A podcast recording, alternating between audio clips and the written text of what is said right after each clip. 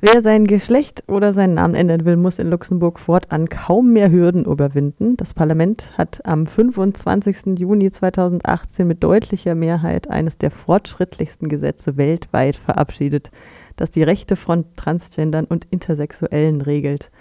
Es sieht eine krasse Vereinfachung der Änderung des Personenstands vor, so sagt es die Süddeutsche in einem Artikel vom Juli letzten Jahres. Es muss kein medizinischer Eingriff oder ein psychiatrisches Gutachten mehr vorgelegt werden, was auf jeden Fall im deutschen Vergleich ein großer Fortschritt ist. Ich habe jetzt Erik vom Verein Intersex und Transgender Luxemburg am Telefon. Hallo erstmal. Hallo. Wie fortschrittlich ist dieses Gesetz? Kannst du vielleicht einen europäischen Vergleich und einen weltweiten Vergleich machen? Ist schon eines der äh, fortschrittlichsten Gesetze, sowohl Europa wie auch weltweit. Einfach deswegen, weil eben jegliche medizinische Expertise oder jede andere dritte äh, eine Expertise anderer äh, nicht gefordert wird. Und ähm, das ist der eine Aspekt. Und der zweite Aspekt, den das Gesetz doch sehr besonders macht, ist, dass Kinder ab dem fünften Lebensjahr äh, diese Möglichkeit bekommen, beziehungsweise Eltern können den Antrag für ihre Kinder ab dem fünften Lebensjahr stellen. Und da haben wir doch äh, wenig Länder, die so jungen Kindern diese Möglichkeit zur Verfügung stellen. Wie kam denn dieses Gesetz auf den Weg?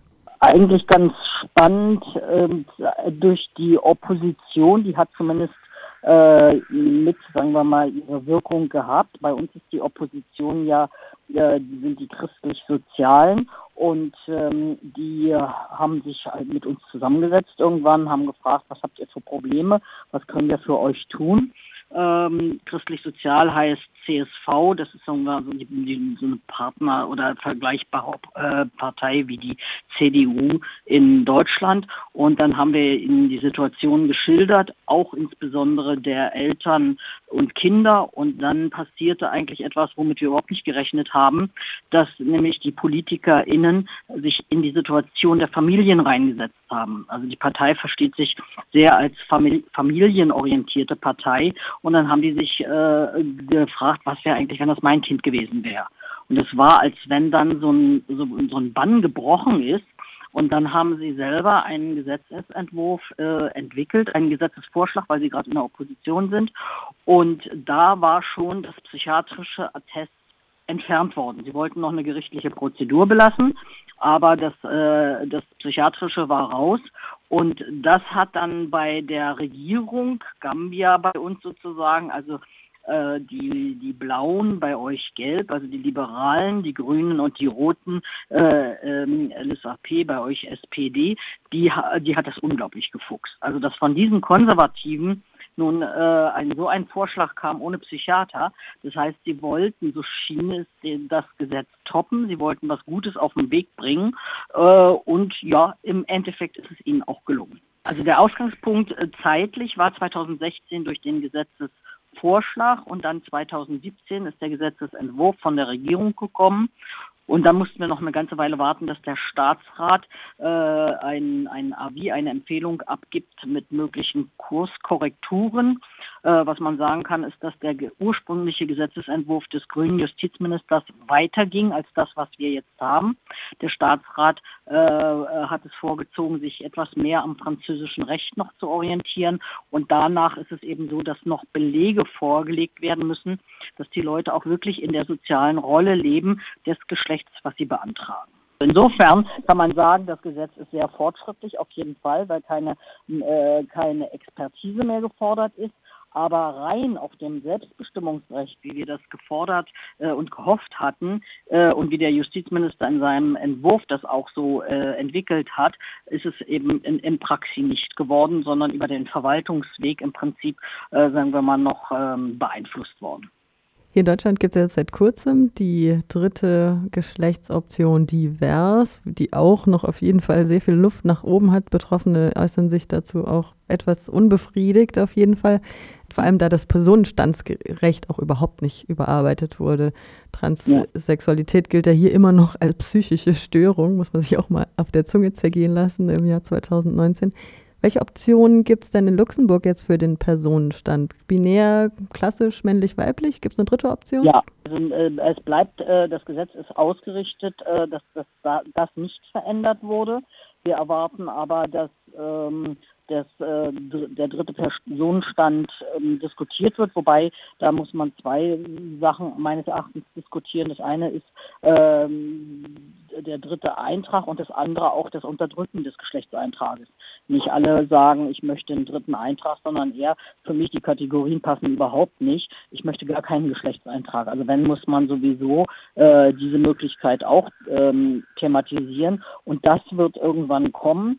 Für uns von den Prioritäten sind aber ähm, ist das Gesetz äh, zum Schutz von Intersex-Kindern wichtiger. Das heißt also, ähm, wir würden erstmal oder wir setzen uns erstmal dafür ein, dass das Gesetz, was leider in der letzten Legislaturperiode eben nicht gekommen ist, dass das gekommen wird, ist be bevor der dritte Geschlechtseintrag kommt. Und wir wollen verhindern, dass die Politik sagt, ach, machen wir mal den dritten Geschlechtseintrag und die Kinder werden weiter operiert.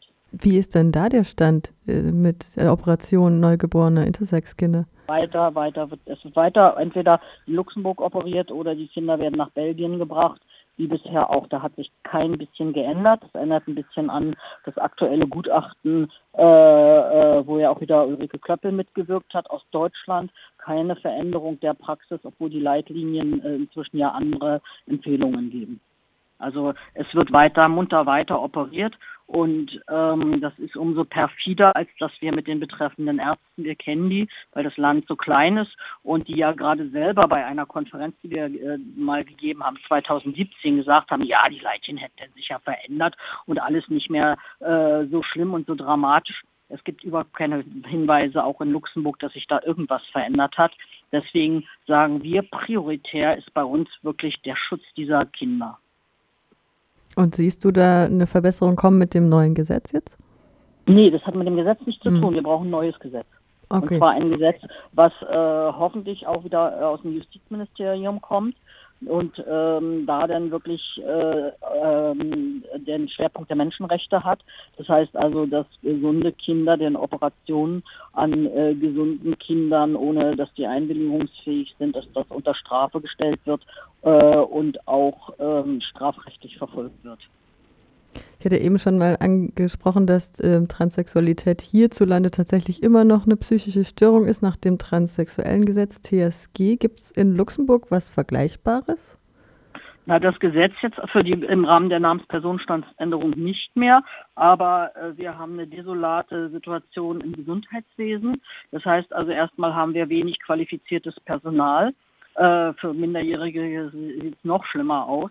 Und ähm, bei uns ist es so, dass wir die äh, Kostenübernahmen sind restriktiver noch als in Deutschland. Also bei uns wird zum Beispiel die Bartepilation äh, von Frauen überhaupt nicht übernommen. Ähm, auch von cisgeschlechtlichen Frauen nicht. Ähm, das sei eine rein kosmetische Angelegenheit, so mal so der Tenor. Und da müsse man nichts tun, auch wenn die Leute diskriminiert werden würden. Ähm, und ähm, dann ist es so, dass wir, dass, äh, dass die Leute nur äh, in bestimmten Kliniken sich operieren lassen dürfen, da wo Männer, äh, die, Männer und die Frauen oben und unten operiert wird, also alles ein, äh, ein Paket ist und diese Kliniken gibt es schlichtweg nicht. Das heißt also, man zwingt uns äh, oder versucht zumindest äh, uns zu zwingen an bestimmte Kliniken und die äh, versucht die freie Arztwahl aufzuheben. Dann ist es so, dass die Prozeduren sehr kompliziert ist. Inzwischen ist es so, dass Leute äh, am Beginn ihrer Ausbildung oder Ende der Schul äh, Schule selber die Operationen bezahlen, sich verschulden, nur nicht um die, in die Maschinerie der, der Krankenkasse reinzukommen, also der, äh, des MDK. Und das sei, das ist ein absolutes Alarmsystem unseres äh, Gesundheitssystems oder Sozialversicherungssystems. Also es klingt, als wäre da noch sehr viel zu tun. Hast du vielleicht ein ja. Fazit jetzt mit dem ja, neuen Gesetz in Luxemburg? Das, äh, was wir haben jetzt noch keine Rückmeldungen, ob sich auf der Ebene der, ähm, der Prozeduren im Rahmen des Krankenkassensystems durch die durch das neue Gesetz, dadurch, dass die Leute schon die Papiere geändert haben, dass sich da was getan hat, einfach deswegen, weil jetzt erst die ersten, ähm, äh, die ersten Personenstandsänderungen mit dem neuen Gesetz äh, sozusagen durchgekommen sind. Es hatte ein bisschen gedauert, äh, weil es ähm, bei den Ausführungsbestimmungen gab es noch äh, die eine oder andere Unklarheit. Das ist jetzt beseitigt. Das heißt, also jetzt haben wir erst die ersten Namenspersonenstandsänderungen. Das sind aber Leute, die noch nach dem alten System sich haben operieren lassen und die Kostenübernahme bekommen. Und wir sind sehr gespannt, was jetzt passiert, wenn die Leute eben ihre Namenspersonenstandsänderung machen und dann die Kostenübernahme äh, beantragen für medizinische Maßnahmen. Da haben wir überhaupt keine Idee, in welche Richtung die Reise gehen könnte. Bisher, wie gesagt, war sehr viel Luft nach oben. Wir haben letztes Jahr auch den Sozialminister, also den, der für die soziale Sicherung äh, zuständig ist, gesprochen, mit ihm über die Probleme gesprochen auch die Zwangspsychiatrisierung, obwohl ja gar keine psychiatrische Erkrankung nachgewiesen wurde und so weiter. Und er versprach uns, so Fragen, die wir aufgeworfen hatten, mit uns zu besprechen. Und auf die Antworten warten wir noch.